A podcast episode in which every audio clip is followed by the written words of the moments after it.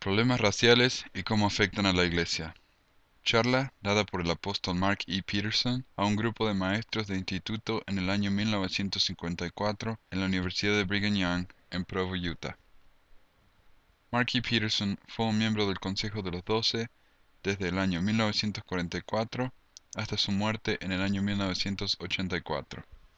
En esta charla, el elder Peterson explica por qué la Iglesia se opuso al casamiento interracial es decir, entre negros, blancos y gentes de otras razas. En esta charla voy a saltear algunas partes que personalmente considero poco importantes, repetitivas o que tienen poco que ofrecer. Estas partes van a ser mencionadas explícitamente y por el texto completo de la charla, por favor visite www.pesquisasmormonas.com. La discusión de los derechos civiles, especialmente en los últimos 20 años, ha demarcado algunas líneas muy nítidas ha cegado el pensamiento de alguno de nuestra propia gente, creo yo, ha permitido que sus afiliaciones políticas afecten su pensamiento hasta cierto punto, y como consecuencia, por supuesto, han sido persuadidos por algunos de los argumentos que se les han presentado. Es bueno que comprendamos exactamente lo que el negro tiene en mente sobre este tema. Por supuesto, voy a hablar de otras razas además de los negros, pero la situación del negro ha sido la causa de esta discusión por lo que me gustaría hablar en primer lugar del negro y sus derechos civiles. Los que enseñamos en la iglesia, sin duda, debemos tener los pies sobre la tierra y no dejarnos persuadir por la filosofía de los hombres sobre este tema, más que sobre cualquier otro asunto. Me gustaría comenzar citando una entrevista realizada por el periódico US News con Adam Clayton Power Jr., un prominente líder negro y un miembro del Congreso de los Estados Unidos, US News publicó esta entrevista en su edición del 5 de septiembre de 1952, que fue antes de la decisión de la Corte Suprema de Justicia, como ustedes recordaron. A continuación, el Elder Peterson cita la entrevista con el congresal Powell. No voy a leer la entrevista entera porque es muy larga, pero pueden leerla en nuestra página web. Básicamente lo que el congresal Powell dice es que él no ve ningún problema con que los negros y los blancos o gente de cualquier raza se casen entre ellos y que la gente en otros países no entiende cuál es el, miedo que tienen los estadounidenses de que esto suceda en este país. Continúo con la charla de Elder Peterson. Creo que he leído suficiente como para darles una idea de lo que el negro quiere. Él no solo busca la oportunidad de sentarse en un café donde come la gente blanca, no está simplemente tratando de viajar en el mismo tranvía o en el mismo coche Pullman con gente blanca. No es que solo desea ir al mismo teatro que la gente blanca atiende. Basado en esta y otras entrevistas que he leído, parece que el negro está intentando la absorción con la raza blanca. No estarán satisfechos hasta que lo logren por medio del matrimonio interracial. Ese es su objetivo y debemos aceptarlo. No debemos permitir que nuestros sentimientos nos persuadan, ni debemos sentir tanta lástima por los negros que les vamos a abrir nuestros brazos y recibirlo con todo lo que tenemos. Recuerden ese viejo refrán sobre el pecado. Primero tenemos lástima, luego lo toleramos y finalmente lo aceptamos. ¿Cuán diferente es la actitud china con respecto a los matrimonios interraciales? La hermana Belle S. Spafford, presidenta de la Sociedad de Socorro, ha asistido a la conferencia del Consejo Internacional de la Mujer en Europa. Le preguntó qué aprendió allí sobre cómo los matrimonios interraciales afectan a otras razas, aparte de los negros dijo que hubo una figura destacada en la conferencia que se expresó de manera enfática sobre este tema, y fue la representante china, Matilda Ng. Ella es presidenta del Consejo Chino y dirige la sección de bienestar moral de la conferencia, y esto es lo que ella dijo. En Hong Kong hay dos millones y medio de personas que viven en un espacio muy limitado, por lo que viven en condiciones muy incómodas. La población se ha más que duplicado durante los últimos cinco años, trayendo muchos problemas sociales graves. La presencia de tantos hombres en las Fuerzas Armadas también han creado problemas sociales, extremadamente difíciles de manejar. Un gran número de hijos ilegítimos han nacido de niñas chinas, concebidos por hombres de otras razas que son miembros de las Fuerzas Armadas. Ni los chinos ni los blancos aceptan a estos niños. Los chinos están tremendamente en contra de los matrimonios euroasiáticos o matrimonios entre chinos y personas de otras razas. Incluso en las circunstancias más favorables, y los niños nacidos a madres chinas solteras con padres blancos están en una posición extremadamente desafortunada. Las mismas madres chinas están en una posición muy difícil. Tienen tradiciones y un instinto maternal muy fuertes. Y debido a esto la mayoría de ellos hacen un gran esfuerzo para mantener a sus hijos, con frecuencia dedicándose a la prostitución para poder mantenerlos. ¿Cuál debe ser nuestra actitud como santos de los últimos días hacia el negro y otras razas oscuras? ¿El Señor nos da alguna idea? ¿Existe alguna regla en la Iglesia con respecto a este asunto? ¿Es el principio de segregación de por sí algo malo? ¿Estamos en contra de la segregación como un asunto de principio? En conclusión, ¿dónde estamos en este respecto? Antes de hablar de esto, hay algunos fundamentos que me gustaría mencionar en los que por supuesto debemos estar todos de acuerdo. 1. Dios es el Creador. Todas las cosas fueron hechas por Él, y sin Él nada de lo que fue hecho existiría. 2. El propósito de crear esta tierra fue para proporcionar una habitación para sus hijos. 3. Dios es justo. Él es justo. Él no hace acepción de personas. 4 debemos aceptar el hecho de la preexistencia, y que en nuestra preexistencia teníamos el libre albedrío. Allí podríamos ser perezosos o podríamos ser diligentes, podríamos ser obedientes o descuidados. Podríamos elegir seguir a Cristo o seguir a Lucifer. 5. El Señor tiene un método definido para tratar con los pecadores y con los santos, basados en la forma en que vivimos personalmente seremos juzgados de acuerdo con nuestros propios actos. Vamos a ser castigados por nuestros propios pecados y no por la transgresión de Adán, ni por la transgresión de otras personas. Hay una cita de Ezequiel que me gusta mucho. Se encuentra al comienzo del capítulo 18 en el cuarto verso. He aquí que todas las almas son mías, como el alma del Padre, así el alma del Hijo es mía. El alma que pecare, esa morirá. Ahora voy a saltear algunos versículos que repiten el mismo concepto varias veces.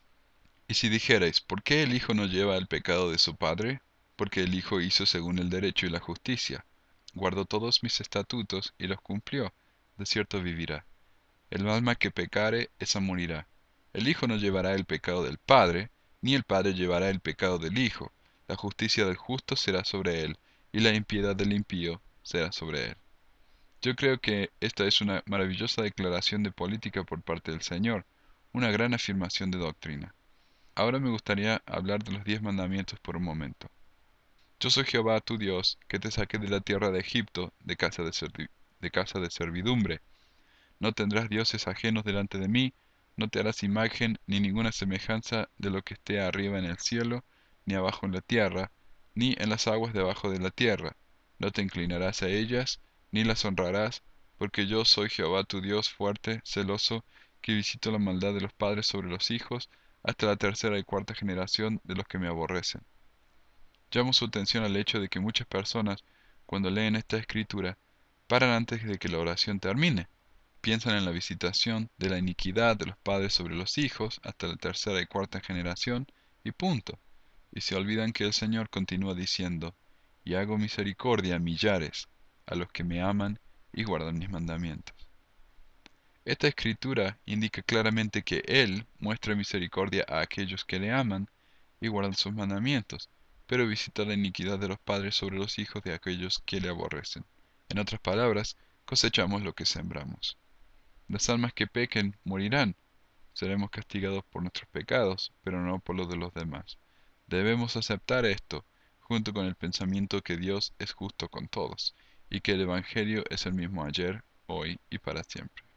Puesto que el Evangelio es eterno y Dios es el mismo ayer, hoy y para siempre, y dado que se trata del mismo grupo de espíritus, o sea, tú y yo y el resto de nosotros en este mundo, tanto en la preexistencia así como aquí en la tierra, ¿hay alguna razón para pensar que el Señor trata a los pecadores y a los santos en la preexistencia de manera diferente de lo que los trata en esta vida?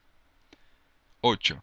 Como consecuencia de los pecados que cometemos en esta vida, se nos darán lugares en el mundo eterno, en los reinos celestial, terrestre y celestial. Y como una estrella difiere de otra en gloria, así también es la resurrección de los muertos. Habrá gran variedad en las clasificaciones en el más allá. Todo esto basado en nuestro desempeño aquí en esta vida. 9. ¿Existe alguna razón para pensar que los mismos principios de recompensa y castigos no se nos aplica a nosotros y a nuestros hechos en la preexistencia como se aplicará en el mundo venidero? ¿Hay razón entonces por qué el tipo de nacimiento que recibimos en esta vida no es un reflejo de nuestro mérito o falta de mérito en la vida preexistente? Debemos aceptar la justicia de Dios. Él es justo con todos. No hace excepción de personas. Él nos recompensa de acuerdo con lo que nos merecemos. Con esto en mente, ¿de qué otra manera podemos explicar que algunos de los hijos de Dios nacieran en las áreas más oscuras de África, o en las zonas inundadas de la China, o en las hordas hambrientas de la India, mientras que algunos de nosotros nacimos aquí en los Estados Unidos? No podemos evitar la conclusión de que, debido a nuestro desempeño en la vida preexistente, algunos de nosotros nacimos como chinos, algunos como japoneses, algunos como indios, algunos como negros, algunos como americanos, algunos como santos de los últimos días.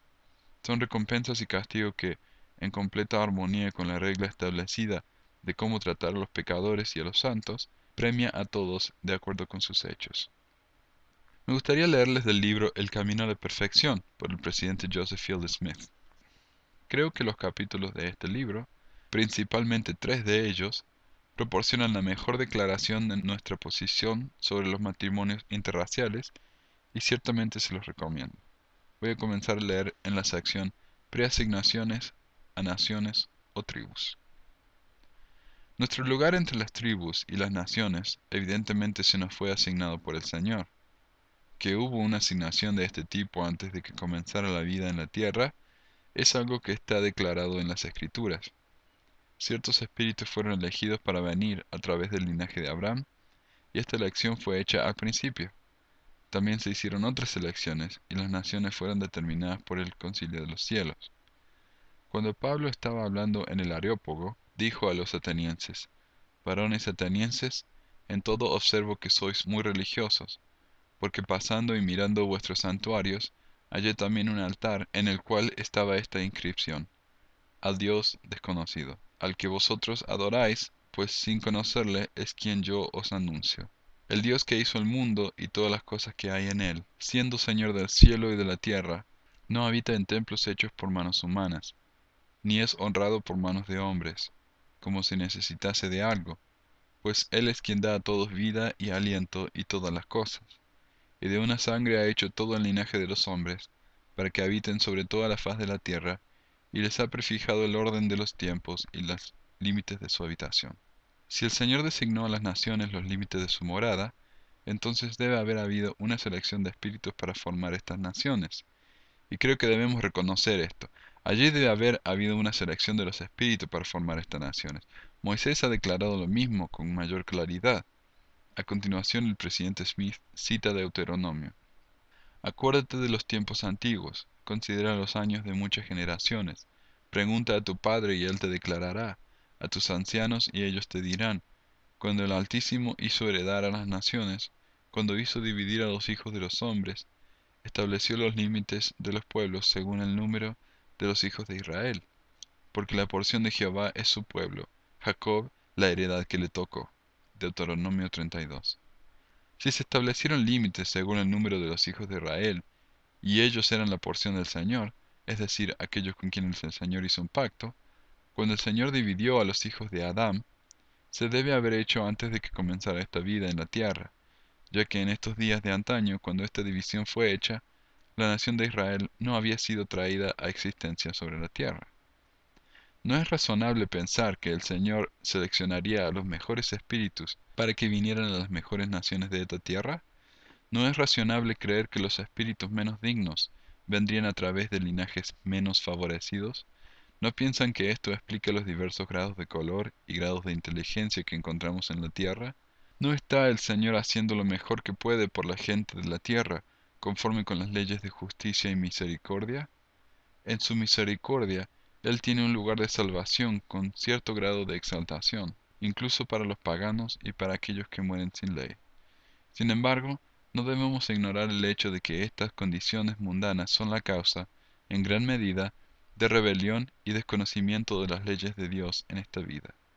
Retroceso ha venido a la humanidad porque ésta ha rechazado los consejos y mandamientos del Todopoderoso.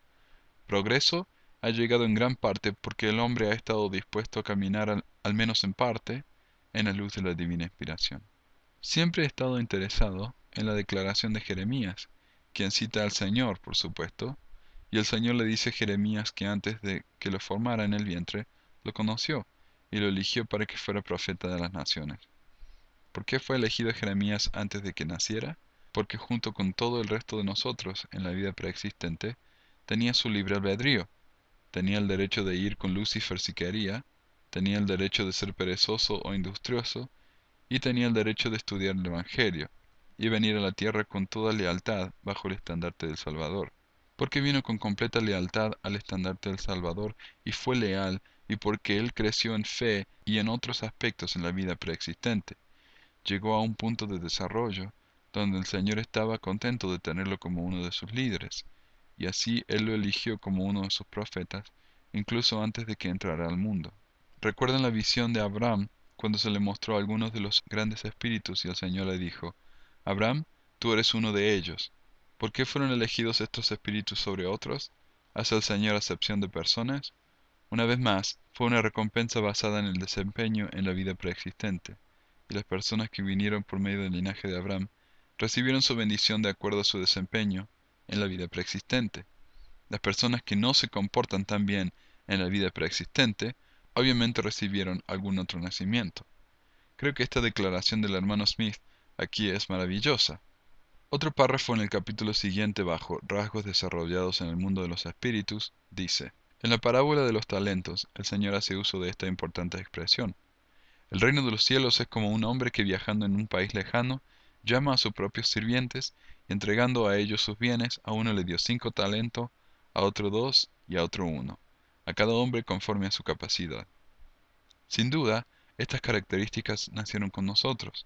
En otras palabras, hemos desarrollado ciertos rasgos de carácter en el mundo de los espíritus antes de que comenzara esta vida en la tierra. En esta vida, algunos fueron más diligentes en el cumplimiento del deber, algunos fueron más obedientes y más fieles en mantener los mandamientos. Algunos fueron más intelectuales y otros manifestaron rasgos de liderazgo más fuertes que otros. Algunos mostraron mayor fe y voluntad de servir al Señor, y de entre ellos fueron elegidos los líderes. Debido a esta condición, el Señor dijo a Abraham, a estos haré mis gobernantes, pues estaba entre aquellos que eran espíritus, y vio que eran buenos. Y me dijo, Abraham, tú eres uno de ellos, fuiste escogido antes de nacer. Deben haber líderes, presidentes y aquellos que sean dignos y capaces de tomar el mando. Durante las épocas en que vivimos en el estado premortal, no solo desarrollamos nuestras diversas características y demostramos nuestros méritos y capacidades o la falta de ellos, pero también fue donde podría observarse tales progresos. Es razonable creer que la iglesia ya estaba organizada allí. Los seres celestiales vivían en una sociedad perfectamente organizada. Cada persona conocía su lugar. El sacerdocio, sin duda, había sido conferido y líderes fueron elegidos para oficiar. Ordenanzas relativas a esta preexistencia fueron requeridos y el amor de Dios prevaleció. En estas condiciones era natural que nuestro Padre discerniera y eligiera a aquellos que eran más dignos, y que evaluara el talento de cada individuo. Sabía no solo lo que cada uno de nosotros podía hacer, pero también lo que cada uno de nosotros haría al ser puesto a prueba y cuando se nos fuera dada alguna responsabilidad. Finalmente, cuando llegó el momento de vivir en esta tierra mortal, todas las cosas estaban preparadas y los sirvientes del Señor elegidos y ordenados a sus respectivas misiones. A continuación muestra cómo algunos recibieron misiones más importantes que otros. Me gustaría recomendar los capítulos 7, 8 y 15 y 16, cuatro capítulos de este libro tan maravilloso. Ahora hablemos nuevamente de segregación durante unos instantes. ¿Fue la segregación un mal principio? Cuando el Señor eligió a las naciones a que los espíritus vendrían a nacer, determinando que algunos serían japoneses y algunos serían chinos y algunos negros y algunos estadounidenses, participó en un acto de segregación. Cuando permitió la expulsión de Hagar y de Israel, nuevamente participó en un acto de segregación. En el caso de Jacob y Esaú, participó en segregación. Cuando él conservó a su pueblo de Israel en Egipto durante 400 años, participó en un acto de segregación, y cuando los guió fuera de Egipto y les dio su propia tierra, participó en un acto de segregación. Hablamos del milagro de la preservación de los judíos como un pueblo independiente durante todos estos años. Fue nada más ni nada menos que un acto de segregación. Estoy seguro de que el Señor tuvo que ver con todo ello, porque los judíos todavía tenían una gran misión que cumplir. Al poner una maldición sobre Lamán y Lemuel, participó en segregación. Cuando puso la marca de Caín, participó en segregación. Cuando le dijo a Enoch que no predicara el Evangelio a los descendientes de Caín, quienes eran negros, el Señor participó en un acto de segregación. Cuando maldijo a los descendientes de Caín con respecto al sacerdocio, participó en segregación. Cuando prohibió los casamientos interraciales, como lo hace en Deuteronomio capítulo 7, cometió un acto de segregación. Recuerden que cuando los israelitas estaban a punto de entrar en Palestina, y había naciones inicuas allí, el Señor estaba ansioso por preservar a su pueblo por medio de un acto de segregación. Mandó a su pueblo Israel, y no emparentarás con ellos, no darás tu hijo a tu hija, no tomarás a su hijo para tu hijo. Fue una ley para la preservación de Israel, y sin duda fue un acto de segregación. ¿Quién colocó originalmente a los negros en las partes más oscuras de África? ¿Fue un hombre o fue Dios?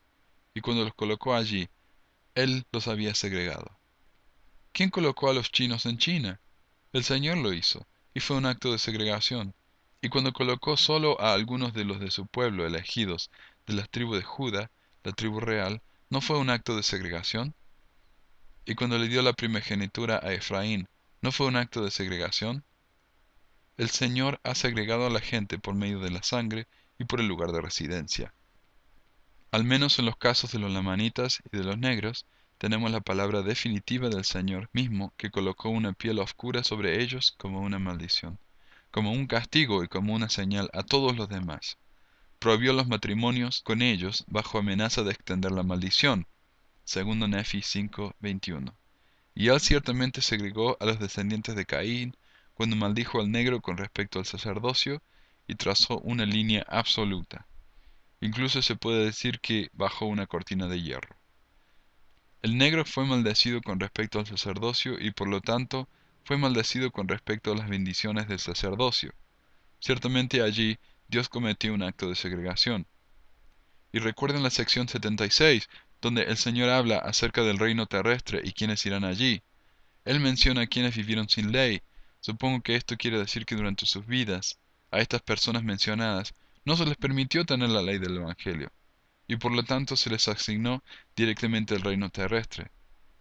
¿No es eso segregación? Pongámoslo de otra manera, en el mundo venidero, algunos de nosotros iremos a la gloria celestial, algunos a la terrestre, otros a la celestial, y se nos ha dicho que como una estrella difiere de otra estrella en gloria, así es también la resurrección de los muertos, por lo que habrá una gran variación allí. Pero ¿no es eso segregación?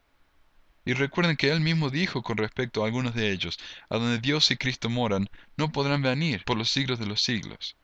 Eso es segregación. Entonces, ¿creen los santos en segregación como un principio del Evangelio? Consideremos por un momento la gran misericordia de Dios. Un chino nacido en China con piel oscura y con todas las desventajas de esa raza y con las pocas oportunidades que tienen. Pero pensemos en la misericordia de Dios hacia los del pueblo chino que están dispuestos a aceptar el Evangelio a pesar de lo que podrían haber hecho en la preexistencia para justificar haber nacido como chinos. Si en esta vida aceptan el Evangelio y lo viven por el resto de sus vidas, entonces pueden tener el sacerdocio, ir al templo y recibir sus investiduras y sellamientos. Y eso significa que pueden tener la exaltación. ¿No es la misericordia de Dios maravillosa? Pensemos en los negros y cómo fueron maldecidos con respecto al sacerdocio. ¿Tenemos prejuicios contra ellos? Injustamente a veces se nos acusa de tener estos prejuicios. Pero ¿qué tiene la misericordia de Dios para él? Este mismo negro que en la preexistencia vivió el tipo de vida que justificó al Señor enviarlo a la tierra por medio del linaje de Caín con una piel negra y posiblemente haber nacido en la parte más oscura de África, si ese negro está dispuesto a aceptar el Evangelio cuando lo escuche, él puede tener muchas de las bendiciones del Evangelio. A pesar de todo lo que hizo en la vida preexistente, el Señor está dispuesto, si acepta el Evangelio, con fe real, sincera y realmente se convierte, a darle las bendiciones del bautismo y el don del Espíritu Santo. Si ese negro es fiel por el resto de sus días, él puede entrar en el reino celestial. Es cierto que irá allí como un sirviente, pero al menos obtendrá una resurrección celestial. Él no irá con los hombres honorables de esta tierra que terminen en la gloria terrestre, ni con los que vivieron sin ley. En su gran misericordia, Dios permite que todos los hombres se eleven por encima de sus naturalezas. ¿No es esto un gran testimonio del principio de arrepentimiento, que si un hombre hace lo mejor que puede para elevarse por encima de las condiciones en las que nació, y si es fiel y dedicado, el Señor lo reconoce y lo eleva? creo que es una de las grandes evidencias de las misericordias de Dios. Hace algunos años, en 1936 para ser exactos, llegué a conocer a una familia de negros en Cincinnati, Ohio. Yo estuve allí por tres meses con una asignación de un periódico. Fui a la iglesia allí y conocí a la familia de un hombre negro llamado Len Hope. Por casualidad, el hermano Hope encontró algunos de nuestros materiales cuando vivió en Mississippi. Los leyó y se interesó. Escribió a la sede de la misión para pedir un libro de Mormón y por medio de su propio estudio se convirtió a sí mismo. Más tarde conoció a los élderes y se unió a la iglesia. Luego se unió al ejército en la Primera Guerra Mundial. Cuando volvió, había llevado un libro de Mormón con él a través de la guerra, el cual estudió cuidadosamente. Convirtió a su novia negra, con quien se casó y fue bautizado. Luego se trasladaron a Cincinnati para escapar de la ley Jim Crow. En Cincinnati, algunos de los miembros de la iglesia eran extremadamente prejuiciosos contra esta familia negra. Se reunieron para decidir qué hacer y fueron al presidente de la rama y le dijeron que o la familia Hope se iba o que ellos se irían. El presidente de la rama dictaminó que el hermano Hope y su familia no eran más bienvenidos a las reuniones de la iglesia. Le rompió el corazón. Pero los misioneros fueron a la casa de los Hope y allí condujeron a escuela dominical todos los domingos y le sirvieron la Santa Cena. Tuve el privilegio de visitar la familia Hope. Estuve en su casa. Vi cómo su himnario había sido literalmente desgastado, así como su doctrina y convenios y su libro de Mormón. Tan pronto como llegué a mi hotel esa tarde de domingo, le escribí a mi esposa y le pedí que les enviara una caja con más libros. Eran gente muy fiel. El hermano Hope murió hace poco. Era un hombre que estaba completamente convertido al Evangelio. Fue un pagador de diezmos durante la Gran Depresión. Ganaba muy poco dinero por su trabajo, pero nunca dejó de pagar su diezmo. El presidente de la rama me mostró los registros de diezmo, y a través de la depresión, el hermano Hope pagó un dólar con cincuenta cada semana. Era un diezmo completo.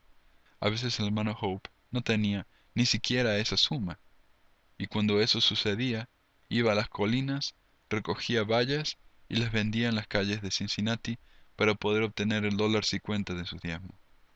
El hermano Hope compartió su testimonio conmigo de que en el área negra de Cincinnati donde vivía, no conoció a nadie que tuviera un trabajo durante la depresión.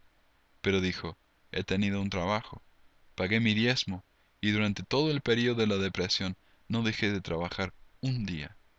Algunos días no gané suficiente dinero y tenía que ir a las colinas y conseguir vallas, pero siempre tuve un ingreso.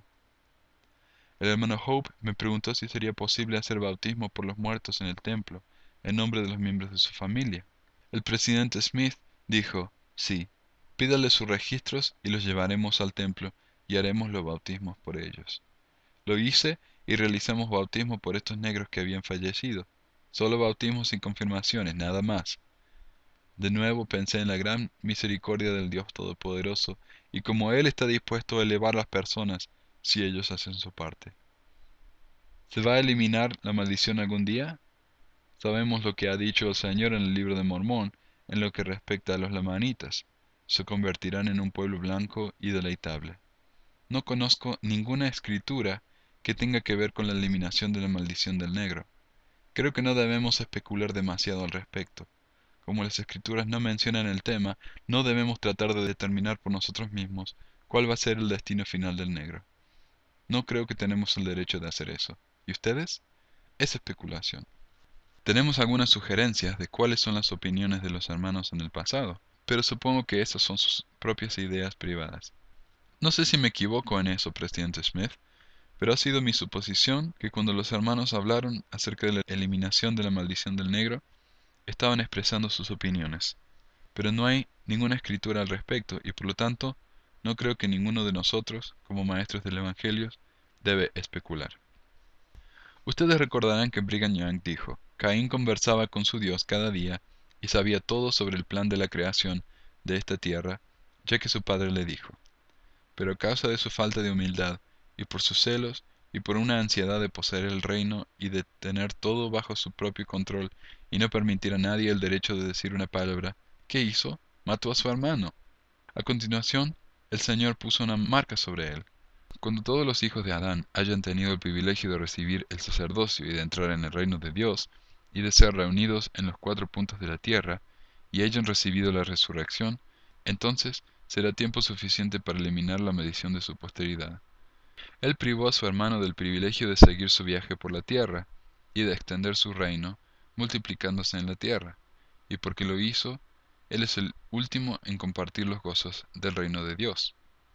El presidente Woodruff agregó, El Señor dijo, no mataré a Caín, pero voy a poner una marca sobre él, y esa marca se verá en la cara de cada negro sobre la faz de la tierra.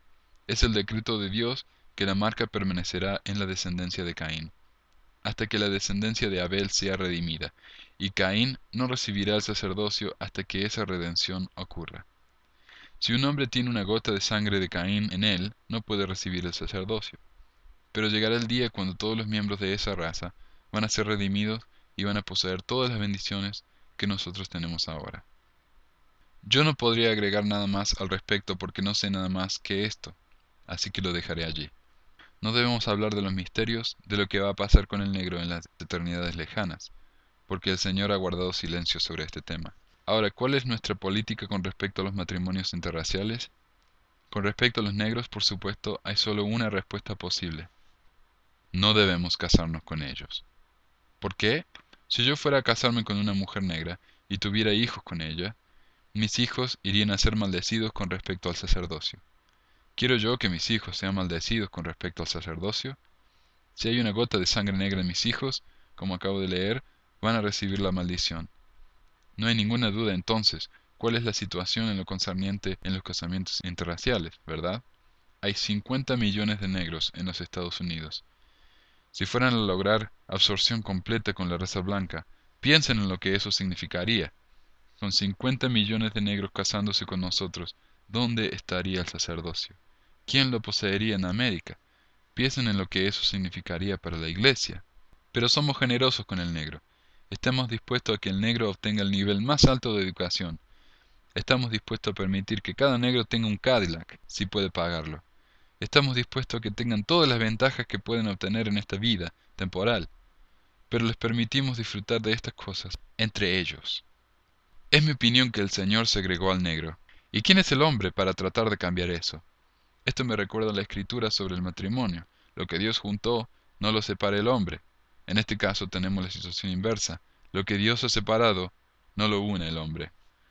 ¿Cuál es nuestro consejo con respecto a los matrimonios con chinos, japoneses, hawaianos, etc.?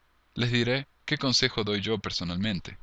Si un hombre o una mujer joven viene y me dice que está enamorado o enamorada de un chino, japonés, hawaiano o una persona de cualquier otra raza oscura, hago lo más que puedo para convencerlos de que no lo hagan. Les digo que yo creo que los hawaianos deben contraer matrimonio con los hawaianos, los japoneses con los japoneses y los chinos con los chinos, y los blancos deben casarse con blancos, lo mismo que cuando les digo que los santos de los últimos días deberían casarse con santos de los últimos días. Y comparto con ellos el capítulo 7 de Deuteronomio que les mencioné. Estoy en contra de los casamientos interraciales de todo tipo.